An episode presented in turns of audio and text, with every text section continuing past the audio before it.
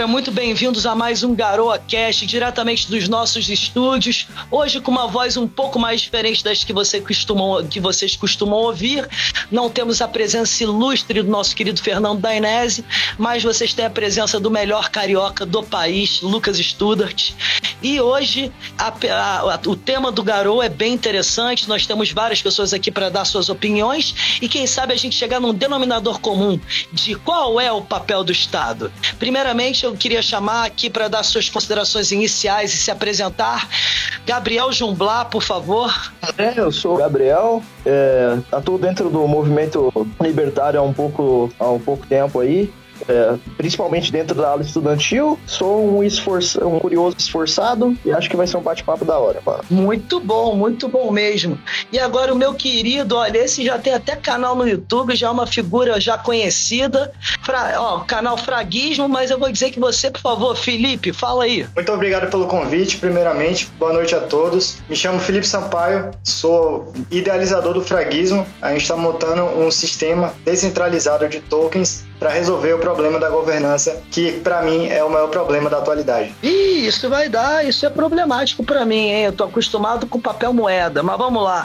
E para finalizar, nosso querido Vitor, agora me fugiu seu sobrenome, perdão, Vitor, se você puder falar para todo o nosso público, fique à vontade. Claro, querido Student. É, sou Vitor Glória, eu sou uma das lideranças da Frente Liberal do Instituto de Artes Políticas e tô aqui para conversar com essa galera junto com você. Muito bom bom. E, gente, olha, qual é o papel do Estado, né? Quando que o Estado se originou? Por que, que nós temos um Estado? O que, que tem ele de bom? O que, que ele tem de ruim?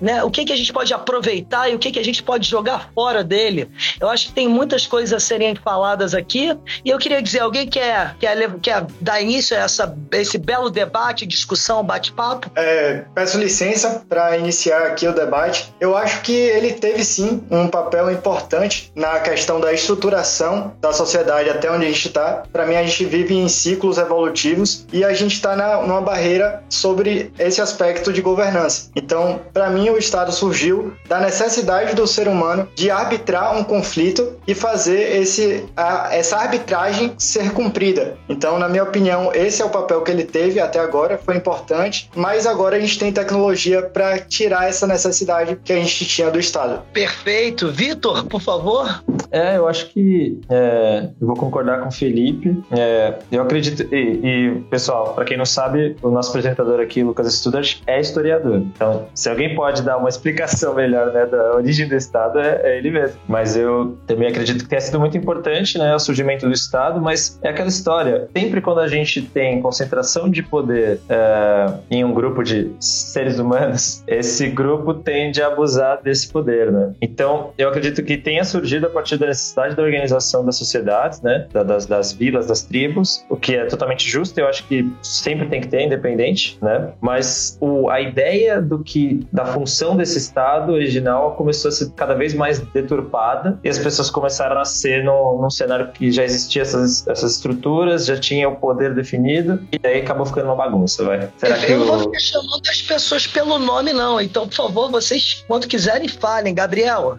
Eu acho muito interessante a discussão sobre a origem do Estado, é, mas a gente tem que lembrar também que o Estado ele não é uma estrutura única, né? Tipo, existe, é, de, existiram diversas formas de poder ao decorrer da história. Então a gente não tem uma definição de que, em tal ponto, toda a humanidade decidiu de forma junta instituir o Estado. Mas a gente tem que lembrar que geralmente, quando essas formas de poder surgiram, elas eram para assegurar, elas eram para assegurar é, os acordos entre os, os seres humanos e também para mediar os conflitos. Então a origem do Estado ela é bem antiga, se a gente for considerar Estado como forma de poder, como, como poder em si mesmo, certo? Mas tentar remontar uma origem específica específica ao Estado, eu acho que é bastante complicado, justamente por ele ter uma origem bastante pulverizada. Agora, quando isso se tornou comum entre as sociedades humanas, que eu acho que é um ponto a ser discutido. Claro. Bem, como o Vitor falou de história, eu vou dar aqui o meu ponto de vista, né? É, o, o ser humano, o Homo sapiens sapiens, o que diferenciou ele dos restos dos hominídeos, como o Homo neandertal, que foi extinto, foi justamente a sua capacidade de trabalhar em sociedade, em grupo, né? E Como eles conseguiam fazer isso, né? Porque todas as tribos viviam sempre em guerra, umas com as outras. Bem, se chegou a um acordo, que mais tarde pode ser considerado o tal do contrato social de Rousseau, enfim, mas um acordo que é o quê? Eu vou lhe proporcionar segurança em troca de você perder certas liberdades. Há, há milênios, há milhares de anos atrás, isso fazia muito sentido, porque uma pessoa sozinha numa savana não duraria dois dias. Então, conviver em sociedade numa tribo funcionava muito.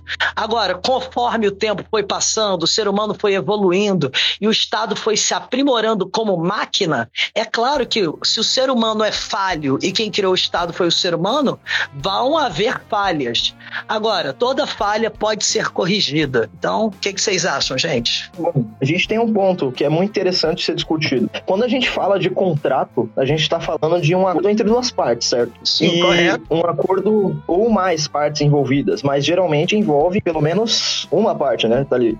Porque, é, aliás, pelo menos envolve duas partes. O que acontece é que é um, a grande questão do contrato social é que mesmo que um grupo, um determinado agrupamento humano se reunisse em determinado período histórico para estabelecer esse tipo de acordo, isso não seria algo que ultrapassaria, não deveria pelo menos ser moralmente falando e considerando os direitos de todos os seres humanos, baseados na dignidade da pessoa humana, principalmente a liberdade de escolha, isso não devia ser através de gerações. Eu até usei um exemplo recente de que se meu pai ou meu avô matasse a filha de outro de outro cara do tempo dele, a pena ela deveria ser passada para mim. E se uma dívida ele, ele ele fizesse uma dívida que eu não tenho absolutamente nada a ver, eu devia colher isso através de gerações. Então, o grande ponto. Olha, na realidade, Gabriel, isso acontecia. Muitas vezes, quando uma pessoa era expulsa de uma comunidade, não só ela era expulsa, como toda a sua família era expulsa,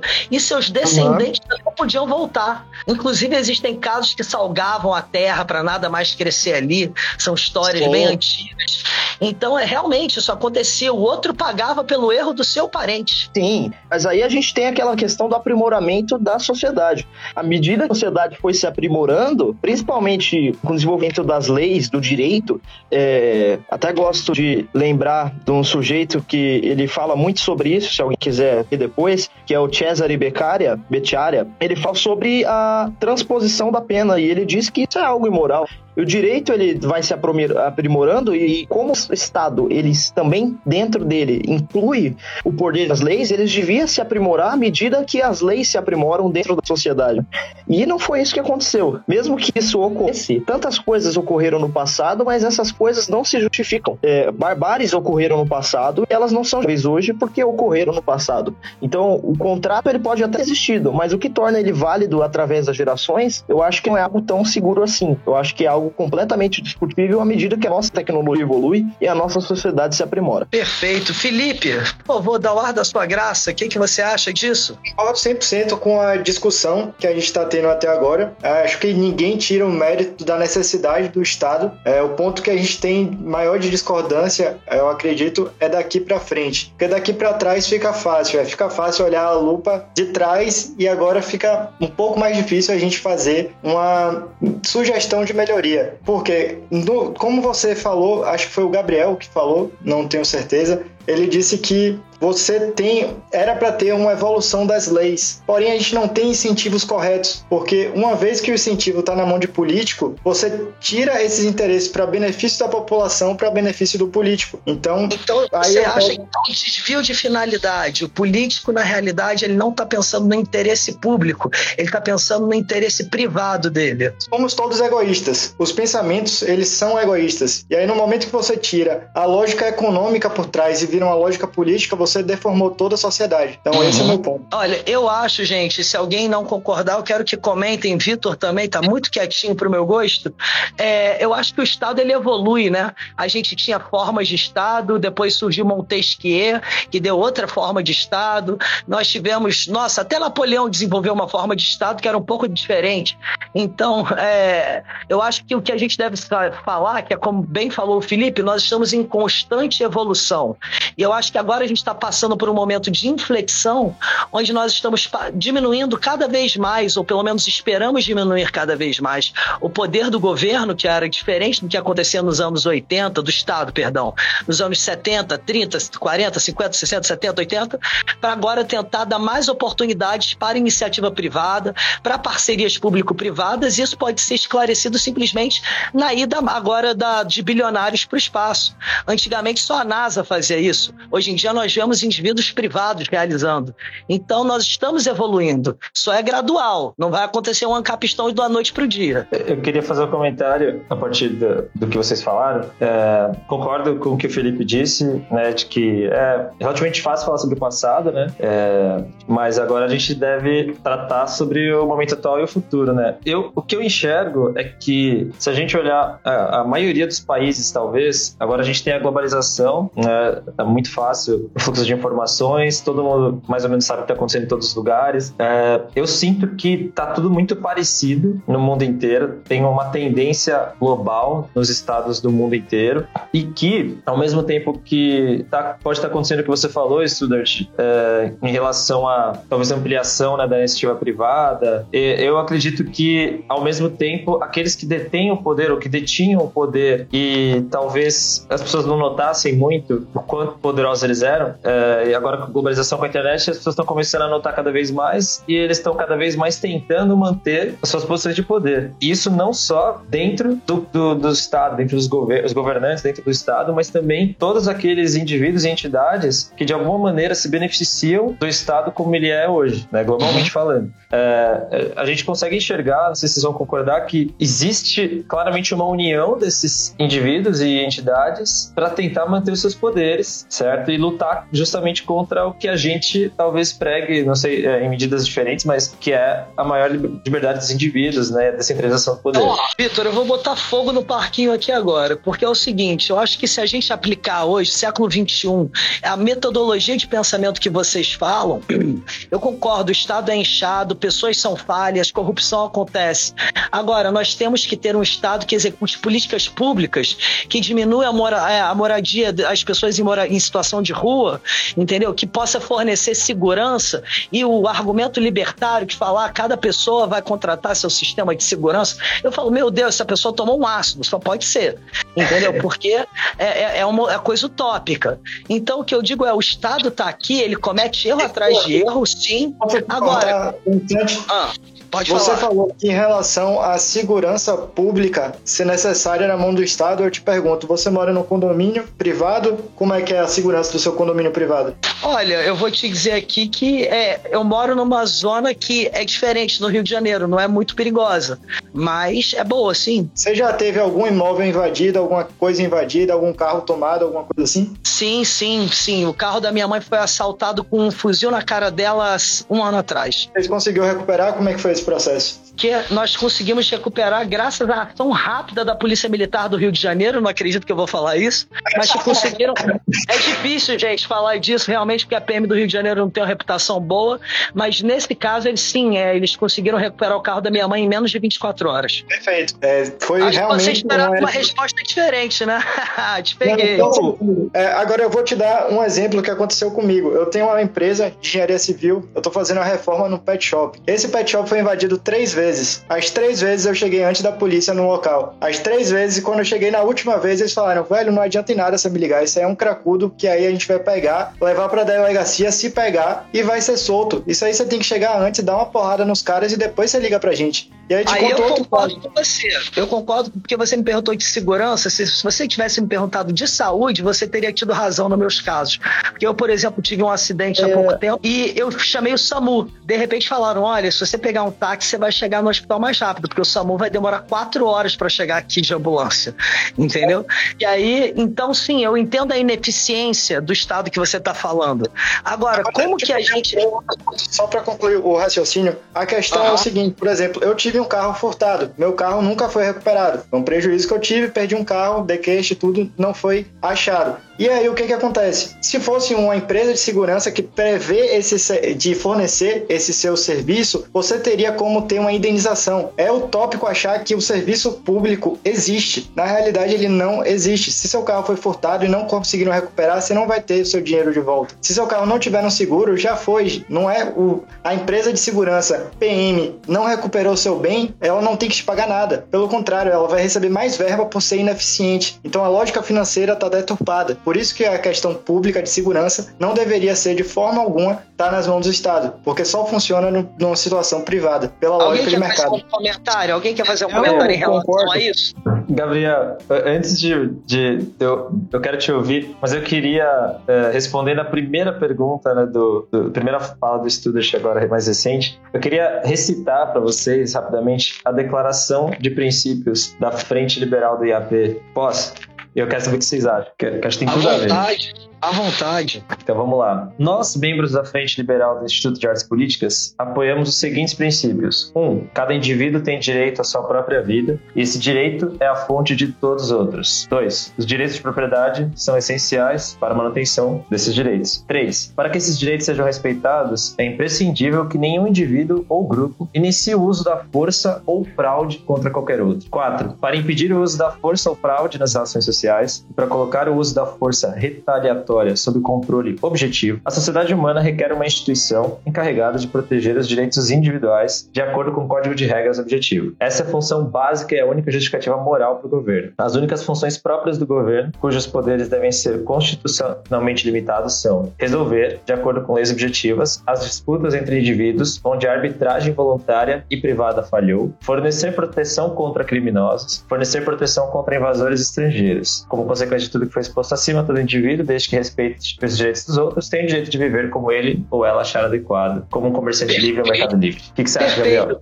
Ela é, é contraditória. Eu acho que a gente, eu acho que a gente precisa você... atacar. É, os, desculpa interromper aí, é, que eu tinha falado, me chamado aí. É, eu acho que a gente precisa atacar o principal ponto, que é, o ponto é o que, que gera essa, essa questão de conflito, quais são os principais incentivos a esses conflitos e a esses roubos, ou, por exemplo, até mesmo ao ataque violento. O fato é que o ser humano ele tem. É, o Adam, eu acho, que, eu acho que o estudo, uma recomendação de leitura para a galera que está estudando, é a teoria dos sentimentos morais do que o Adam Smith escreve. É o, até o pior ladrão, ele possui um código de ética e ele tem a noção de que aquilo que ele pratica é errado e não precisa de uma lei estar escrita, uma lei estar positivada para ser errado. Não é essa a questão. É, o Studart citou a questão da desigualdade, né? Da, da questão da, da, da pobreza, principalmente, creio que ele quis se referir a essa questão é, sobre a segurança, sobre os serviços e políticas eficientes para tirar as pessoas da pobreza. Mas a grande questão para mim é o seguinte: o maior interessado no poder de compra de uma pessoa é o mercado, são as empresas. Por isso surge a divisão do trabalho incentivo que esse trabalho seja especializado. Quem, a especialização, o incentivo ao emprego e a renda própria não vem de momento de uma iniciativa estatal durante a história. Eu acho que o Studart pode falar disso.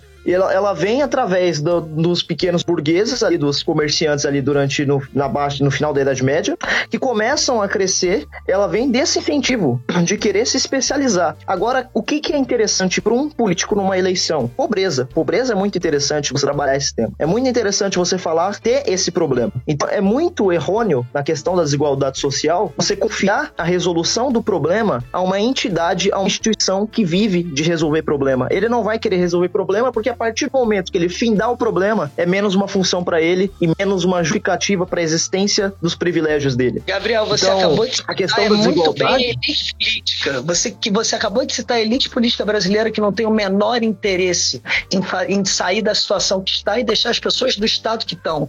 Agora, eu acho que não só se resume ao Brasil, privada? se resume ao total inteiro. Como é, como, como é que a iniciativa privada vai dar oportunidade para. Nós temos 215 milhões de habitantes no Brasil. Brasil. Vamos pegar que Vamos nós lá. temos aqui um milhão de em situação de rua. Tô chutando um número, tá, gente? É, como é que a iniciativa privada proporcionaria as oportunidades necessárias para tirar aquela pessoa dessa situação? Vamos lá. O capitalismo ele é um sistema que ele depende de um fator muito importante e é o principal fator de sucesso dele frente aos outros sistemas, a produtividade, certo? Então, por que, que o socialismo falha? Porque não é um sistema produtivo, no fim das contas, falta é, recursos para as pessoas. O melhor órgão de alocação de recursos que já foi visto durante a história é o sistema de mercado, é o capitalismo. Por quê? Porque você tem diversos incentivos, principalmente através da lei da oferta e demanda, para que esses recursos sejam alocados. Se existe uma oferta, existe uma demanda, certo? Então, demanda e oferta, lei da oferta e demanda. É, aliás, eu fiz uma afirmação que pode ser um pouco confusa, mas é, o que eu quis dizer basicamente é que uma independe, uma depende da outra, certo? Isso que a gente chama de ordem espontânea. É, e a gente tem através dessas informações o sistema de preços que vai informar para o consumidor e para o produtor o que deve ser produzido, quanto deve custar. Mas o que vem ao caso? Como é que a iniciativa privada vai tirar um milhão de pessoas Isso. da rua, certo? Vamos lá. Certo. Primeira coisa é que um milhão de pessoas na rua é um peso ósseo para a própria iniciativa privada. A gente tem um problema muito grande em relação a isso, que é justamente não são, não, não são poder de compra. E um mercado sempre está à procura de consumidores. E consumidores precisam ter poder de compra. O principal ponto é, à medida que você proporciona o avanço do capitalismo, como a gente observa isso através do, dos estudos até da é, Heritage Foundation, eles eram estudos acompanhando ali os gráficos de 1820 a 2020. À medida que o capitalismo avança, a renda per capita também avançou e aumentou. O que qual é o principal empecilho hoje para o avanço do capitalismo? As instituições de Estado, porque elas sobrevivem basicamente através de populismo eleitoral e anticapitalismo. Você precisa de um inimigo para que o Estado gere um conflito desnecessário entre duas partes, a divisão para governar, que é muito comum dentro dos sistemas de Estados modernos, e esse sistema seja deturpado através de uma lógica de conflito. O que a gente precisa para resolver o problema da pobreza? Primeiramente, entender que a pobreza ela é eleitoral muito bem colocada. Se a gente colocar, puxar a história, quem que marginalizou a população negra e jogou elas para as periferias, principalmente. Foi uma reforma é, urbana que foi feita no Rio de Janeiro. O não, pode falar mesmo. Eu, não, eu sei do que, que você está querendo dizer. Relações corporativas. Olha que, olha que coisa. A burguesia por si mesma, com poder descentralizado, ela não tem essa força toda. O que, que ela precisou? Ela precisou juntar, que era o que o Vitor estava falando, é, dessas pessoas que se beneficiam do sistema são corporações. O grande problema não é o capitalismo, não é o sistema econômico incapaz de tirar pessoas da pobreza. O grande problema são corporações. E só existe corporação onde existe algum grupo de indivíduo com monopólio e força para sustentar. Então a gente vê os, os, oligopólios do Brasil, por exemplo, são todos, vou citar, sei lá, área de telefonia. A Anatel regulamenta todos, certo? Então, para uma empresa chegar de fora e estabelecer uma nova, uma nova operadora, por exemplo, aqui no Brasil, é uma burocracia porque vai ter lobby de outras quatro, juntamente com a Tel, que tem monopólio de força, para impedir que essa empresa entre e entre no mercado de competitividade e melhore o serviço. Então eu vou dar um exemplo Entendi. aqui para todo mundo me responder, hein, gente? Todo mundo me, eu quero a resposta de todo mundo. Se não fosse o sistema único de saúde, como que a gente vacinaria essa população de rua ou a população miserável? Se toda vacina pudesse ser só comprada pelo indivíduo. Doação. Primeiro a gente pode continuar. É... Doação. Não, pode é, falar. A caridade, a caridade é a melhor forma de ajuda porque ela ainda depende da necessidade. Seria interessante para a própria população aumentar o nível de pessoas vacinadas. Então tem um, um incentivo econômico por trás. Então pessoas bancariam a saúde dos outros como já fazem. A questão é que não precisa de coerção. Respondendo a pergunta anterior que você fez de como tirar as pessoas da pobreza da, de rua, situação de rua, basicamente aumentando a produtividade, aumentando a riqueza. Eu acho que sintetizando o que o Gabriel disse, você aumentando a riqueza, você consegue resolver a maioria desses problemas que você está levantando. Eu acho que a gente está falando aqui de pessoas. É, parece que a gente está pegando pessoas cruas, mas na realidade isso é um problema de gerações, gerações, gerações, gerações, gerações. Como que nós mas, podemos dar, um empresário vai proporcionar, por melhor que seja a intenção dele, uma chance para aquele cara que é situação de rua, se ele não consegue escrever o nome, se ele não vai conseguir desenvolver a produtividade que vocês tanto falam e tanto pregam. Lucas, caridade. Vamos lá. Se você parar para pensar, olha a quantidade de, de instituições que vivem só à base de caridade. Caridade é um negócio. é, teve uma quantidade de pessoas abaixo, abaixo da lei para você ajudar, você vai ter um cargo, você vai contratar pessoas, você vai montar uma instituição. Olha o tanto de igrejas que funcionam à base disso, ou quanto igrejas fazem nesse setor, ou ONGs, ou instituições. Exatamente.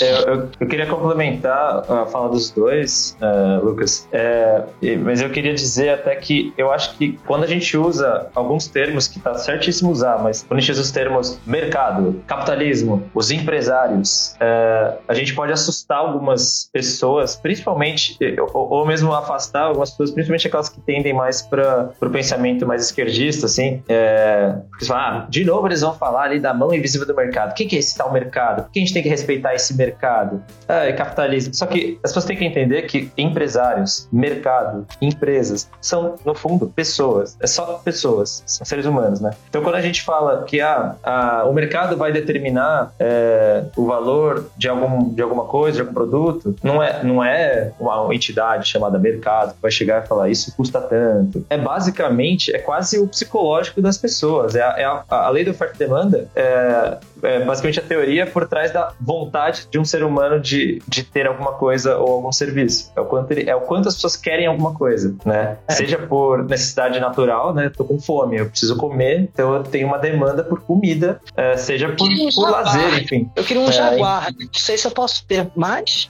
Então, muita jaguar. gente quer, muita gente, todo mundo queria ter um jaguar e, e, e tem poucos jaguares por aí. Ele custa, para fazer o jaguar, precisa de materiais que custam o esforço e tempo de muita gente, então ele tem um valor alto. Então não é qualquer um que vai ter, mais ou menos isso. Mas são todos, o que eu quero dizer é que todas as entidades, é, o mercado, o mercado é feito de pessoas normais. É, são pessoas, as empresas são feitas de pessoas, empresários são pessoas, são indivíduos, até o Estado é feito de pessoas, né? E quando a gente tem o caso, por exemplo, que você trouxe, de moradores de rua, é, de vacinação, sempre vai reinar, ou deveria reinar, a lei do mercado, ou seja, a lei das pessoas, que é ninguém quer ver gente na rua, é, é desagradável, é chato, é ruim. E outra, essas pessoas têm demanda, têm necessidade, elas vão precisar de comida, vão precisar de água, e a menos que a gente seja muito cruel ou imoral, a gente não vai querer eliminar as pessoas ou, ou, ou deixá-las passando fome e sede. É, o ser humano, eu tendo a acreditar que no fundo é, um, é bom, a, a maioria das pessoas são boas. Então a sociedade vai se organizar. A grande questão que eu acho que é o que o Felipe trouxe, o Gabriel também, é que não precisa da. da qual é o termo? Acaba de me fugir. Coerção. É, não precisa da luz da força, né? Me corrija se eu estiver falando. Sim, gente, é, a gente consegue se organizar perfeitamente sem o uso da força. E uh, não só através de empresas, como, como o próprio Felipe falou, o terceiro setor, as ONGs, as associações, trabalho voluntário que a gente faz no Instituto, né, Student. É um trabalho voluntário, querendo ou não, né? É um trabalho voluntário, mas aí eu vou,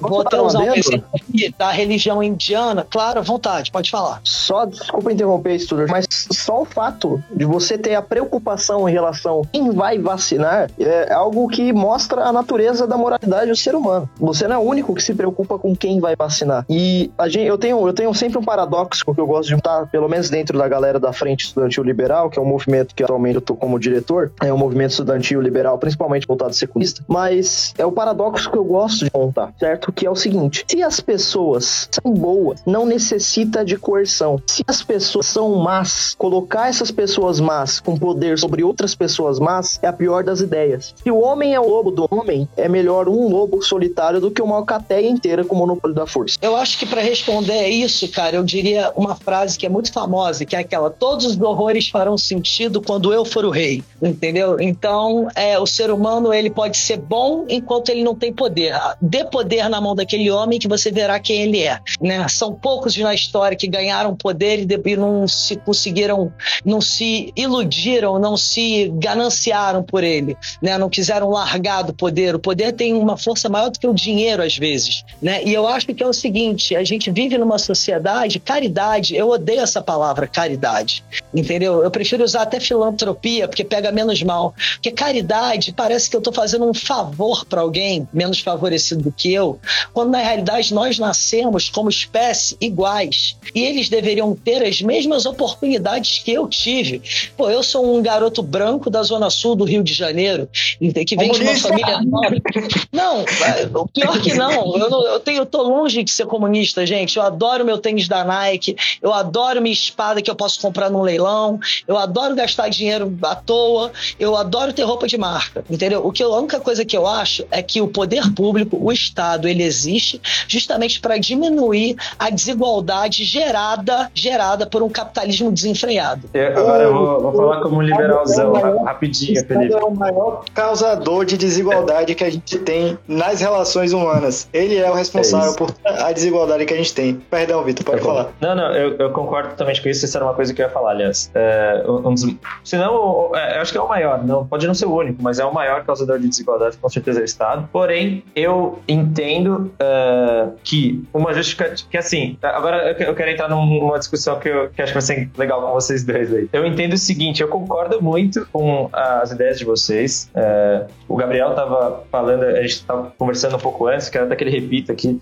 É, concordo bastante, mas eu acho que a gente tem que ser realista, né? E entender o mundo que a gente vive hoje, que tem é, os estados e esses grupos de poder estão totalmente dominados, né? E o que, que a gente, que, que a gente pode fazer, né, para tentar chegar talvez o mais próximo possível de um mundo em que a gente possa escolher onde a gente quer viver, sem que a gente seja obrigado a fazer parte de um contrato que a gente nunca assinou, sabe? Algo assim. Mas então, é, eu penso que, seguindo o, seu, seu, o, que você disse, estudante, eu acredito que hoje, considerando que nós temos esse Estado e, e a gente é obrigado a viver nele, a gente é obrigado a pagar imposto, é, que ele tem que ser o menor possível, o mais eficiente, né? O clichês liberais, e realmente deve prezar por tentar garantir o máximo de igualdade de oportunidades. Isso não significa pegar o herdeiro milionário e falar assim: não, a gente vai pegar a grana da sua herança para vocês todos começarem com zero reais. Não isso. Mas ah. é basicamente assim: é, vamos tentar garantir que todo mundo tenha, no mínimo, a oportunidade de acessar uma educação de qualidade. Se o cara não quiser estudar, azar dele. Mas é tentar você chegar tem, o máximo possível. Internet, você quer uma ferramenta mais é, que iguale poder de educação do que essa? Eu e você, a gente consegue consumir o mesmo conteúdo no YouTube, a gente consegue pegar de receita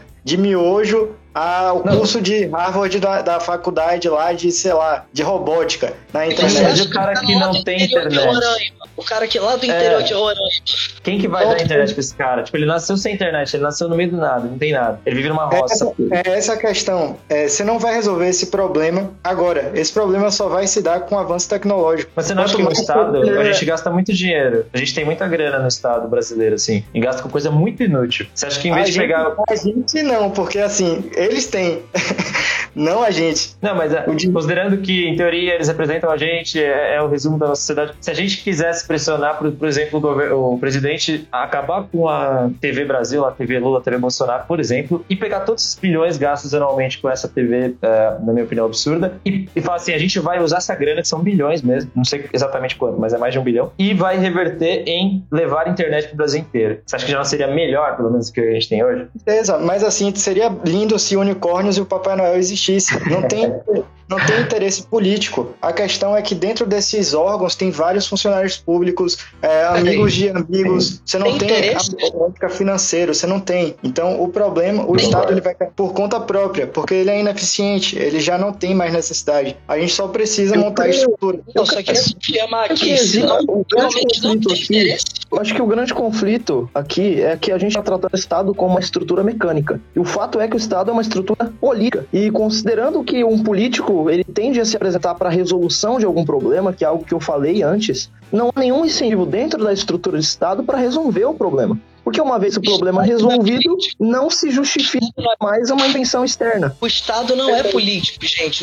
O, sistema de governo que, governa, que está no comando do Estado é político. Agora, o Estado então, em si. O Estado vive de governos. Esse é o grande problema da estrutura de Estado, na minha opinião. Ele vive de, da boa vontade dos, daqueles que estão lá. E não existe nenhuma garantia daquele sujeito que foi eleito para tal cargo com tal promessa irá cumprir. A gente tem isso Por na isso, história do Brasil repetidas. Esse é o grande fracasso do representativismo. Existe garantia. Olha, a gente tem a proposta aqui da nova Constituição Libertadora, que foi elaborada por um deputado federal, Luiz Felipe, entendeu? Que fala exatamente sobre isso e apoia vocês em, na maioria dos pontos que vocês estão falando. Então, existe sim um jeito da gente diminuir o Estado, enxugar a máquina, sem abrir mão das políticas públicas necessárias para ajudar, porque o Estado ele é desigual igual. Aí vocês vão dizer, a desigualdade sempre vai existir, porque cada ser humano é diferente do outro. Ninguém vai nunca. Óbvio que vai. Agora, vamos tentar diminuir essa desigualdade ao máximo? O problema é a pobreza, certo? Eu gosto de citar a frase da Dear McCloskey, é, Klosky, que é o seguinte: ninguém morre de desigualdade, as pessoas morrem de pobreza. A questão da desigualdade, ela é natural, como a gente vê. O problema é o abismo social, não necessariamente a desigualdade. Como a gente combate isso? Usando de uma estrutura que vê benefício na existência de uma população pobre. É muito mais fácil. O que, que, é muito mais fácil eu dizer? Que eu vou dar uma bolsa, um auxílio ou eu vou ofertar emprego? O que, que é muito mais incentivador? O Estado, ele vive da, do corte de caminho. Eu chamo isso de analgésico barato, por um câncer muito pior. A raiz da pobreza está ligada justamente às, a, são naturais. A pobreza é um estado natural do ser humano. O ser humano nasce já sem riqueza. A igualdade de oportunidade não vai vir de uma estrutura que se justifica pela existência da desigualdade de oportunidade. Porque a partir do momento que essa desigualdade de oportunidade deixar de existir. Hã? O ser humano nasce sem dinheiro enquanto eu tô aqui sentado olhando para um quadro de não sei quanto, uma espada de não sei quanto, que eu nasci já com esse, com esse tipo de, de problema. A chance eu digo de o ser humano isso... individualmente. O ser humano, é aí, aí que eu entrei na desigualdade de oportunidade. Ela existe, mas o fato é que eu não acredito com uma estrutura que se beneficia da desigualdade de oportunidade. Por que, que a, você acabou de citar qual seria a função do Estado? Reduzir a desigualdade de oportunidade. Que incentivo? Ah, por exemplo, vou usar um exemplo besta aqui. É, sei lá, eu Cada vez que uma laranja nasce, eu ganho um real. É, só que a laranja tá dando problema. Eu vou querer resolver o problema do, do, do laranja. É, a laranja tá acabando. Eu vou querer resolver o problema da laranja, certo? Eu vou que, porque eu ganho um real cada laranja. Agora a laranja Sim. tá aumentando, eu vou querer resolver o problema da laranja? Não, porque independentemente do Gabriel. problema dela, se ela estiver aumentando, eu vou ganhar alguma coisa. Não sei se o exemplo Gabriel. foi muito, acho que foi muito. Sim, pode falar. Faz sentido o que você tá falando. Agora, eu quero imaginar o cenário que é o cenário que, que eu entendi que você defende defende, em que a gente tem um planeta Terra em que indivíduos podem se organizar nos seus territórios, nas suas propriedades privadas, da forma como bem entenderem, e estabelecerem contratos mútuos. E se eu não quiser viver sobre essas regras, eu simplesmente saio do contrato e entro em outro, enfim. Mas uh, eu acho que você, né? sim, eu acho que você concorda, Felipe também, Slush também, que o ser humano é um ser social e que, que é difícil ou, raro que o, o indivíduo, sim. uma família viva por conta própria e fique lá fechada na sua propriedade. Até dá, mas ele vai, vai ser bem miserável de tecnologia, de bens, né? Porque a gente precisa do trabalho conjunto para que a gente construa coisas, enfim, divida tarefas e tudo mais. Ou seja, vai existir uma sociedade com muitos indivíduos e acho que vocês todos concordam que essa sociedade vai precisar ter uma organização, vai precisar ter regras de convivência, senão vai dar tudo errado, certo? Claro. E aí sempre me perguntam, mas qual que é a diferença disso para o Estado? Aí eu sempre respondo, eu quero ver se vocês concordam, que a diferença é que não é imposto, ponto.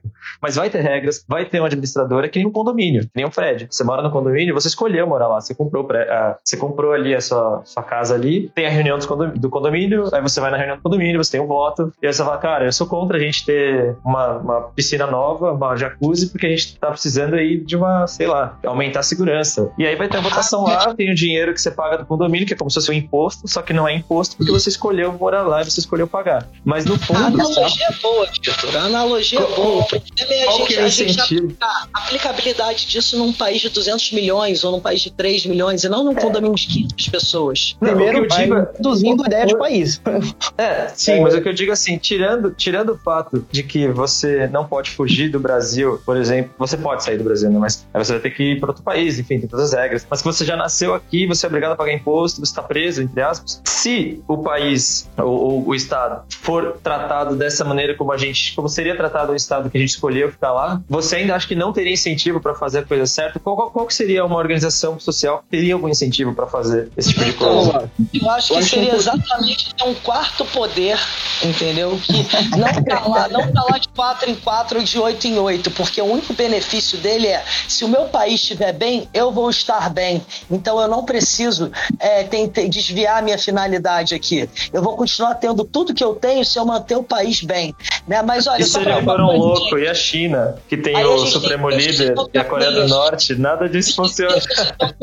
Mas olha, a gente está chegando no. Eu queria dar a palavra para cada um para fazer suas considerações finais né, sobre esse assunto é, e responder para vocês, né, ou para o nosso público, qual é o papel do Estado para vocês. E, por favor, começa, Vitor, já que você já estava falando. Bom, perfeito. Eu acredito justamente que, como, como diz a Declaração dos Princípios da nossa Frente Liberal aqui do IAP, a função do Estado é basicamente garantir o direito à propriedade privada e o direito à vida, é, essa função primordial né, do Estado, que pode ser expandida para impedir com que haja agressões é, de terceiros, né, impedir a, a, a, violência, a fraude, né, primordialmente isso, mas considerando o cenário atual que a gente vive, possivelmente é, prezar pela garantia da igualdade de oportunidades, para que a gente tente fazer com que a meritocracia seja cada vez maior, basicamente isso. Muito bom, muito bom. E agora, meu querido Gabriel Junglar, meu libertário, por favor, suas, suas considerações finais. Bom, eu acredito que hoje o papel do Estado é basicamente, é, primeiro, definir o Estado como estrutura, que é muito importante a gente entender isso, através de reformas, principalmente uma reforma de inversão da pirâmide de poder, onde o local tem cada vez mais poder que o central, que é justamente diminuir essa ideia de, de país, porque problemas locais são muito mais fáceis de resolver localmente que um problema central. É, então, hoje o papel do Estado, na minha opinião, seria justamente promover reformas para sua diminuição. Há uma discordância em relação a isso dentro do próprio libertarismo. Alguns são mais brutalistas. Eu sigo a tese do gradualismo. Acredito que a gente consegue, através de pessoas bem intencionadas, mudar o sistema de Estado, porque foram pessoas bem intencionadas no decorrer da história que fizeram grandes transformações no mundo. E eu acho que eu gosto de citar a frase do Martin Luther King, porque é muito fácil acusar o problema. É, ele diz assim que o que incomoda não é o grito dos maus, mas o silêncio dos bons. Então, se a gente quer algum tipo de mudança e a gente acredita que a gente possui é, a solução, que a gente haja junto com outras pessoas para é, cada vez mais estar tá melhorando essa solução. É, como consideração final, eu agradeço a oportunidade, foi muito da hora o papo. Eu gostaria de ter falado mais algumas coisas, mas eu acho que a gente pode cada vez mais estar tá aprimorando o debate e eu acho que o IAP promove isso muito bem. Muito obrigado. Boa. Não sei o que com o nosso querido apresentador. Vocês estão me ouvindo? Eu estava falando, perdão, gente. Muito obrigado, Gabriel. Muito obrigado. Sua presença aqui é imprescindível. Eu adoro quando você participa. É, traz um ponto de vista sempre muito bem fundamentado. E eu vou passar agora a palavra palavra para o nosso querido convidado mais novo, né? Primeira vez que participa. Por favor, Felipe, quais são suas considerações finais? Stuart, obrigado pelo convite, pelo papo também interessante, sempre bom é, conversar com vocês é, com ideias plurais. E minha consideração é que o Estado teve já a sua função e agora a função que ele tem é morrer de forma é, rápida ou gradual, mas morrer e deixar a sociedade evoluir, porque ele está travando as evoluções interpessoais em todas as relações de comércio e trocas que são desenvolvidas através dela. Perfeito, muito, muito obrigado pela sua participação. As minhas minhas considerações finais, eu acho que muitos aqui vão concordar. Eu acho que a centralização do poder manteve a unidade nacional que o Brasil tem hoje, né? Enquanto a, o resto das Américas viraram republiquetas. Então, eu acho que teve sim seu papel a centralização, mas também concordo hoje em dia que o Estado não deve ser centralizado. Nós devemos sim dar cada vez mais autonomia para os estados. E quem sabe, num gradualismo, como o Gabriel bem disse, em 200, 300, 500 anos, partindo da aquele famoso princípio da não agressão, que foi uma coisa que a gente não chegou a abordar nesse programa, mas que é muito importante para a teoria ANCAP, é, talvez seja possível ser implementado. Mas, olha, quem quiser nos acompanhar, por favor, nossa página no Instagram é Instituto Artes Políticas. Nós também temos nossas frentes, como a Frente Liberal. É só você procurar lá no Instagram que você vai achar a gente. E nós estamos em todas as plataformas de podcast do Brasil e internacionais também. E eu queria agradecer também a todos os 48 países que acompanham o nosso podcast. Muito obrigado, gente. Até a próxima e tchau, tchau.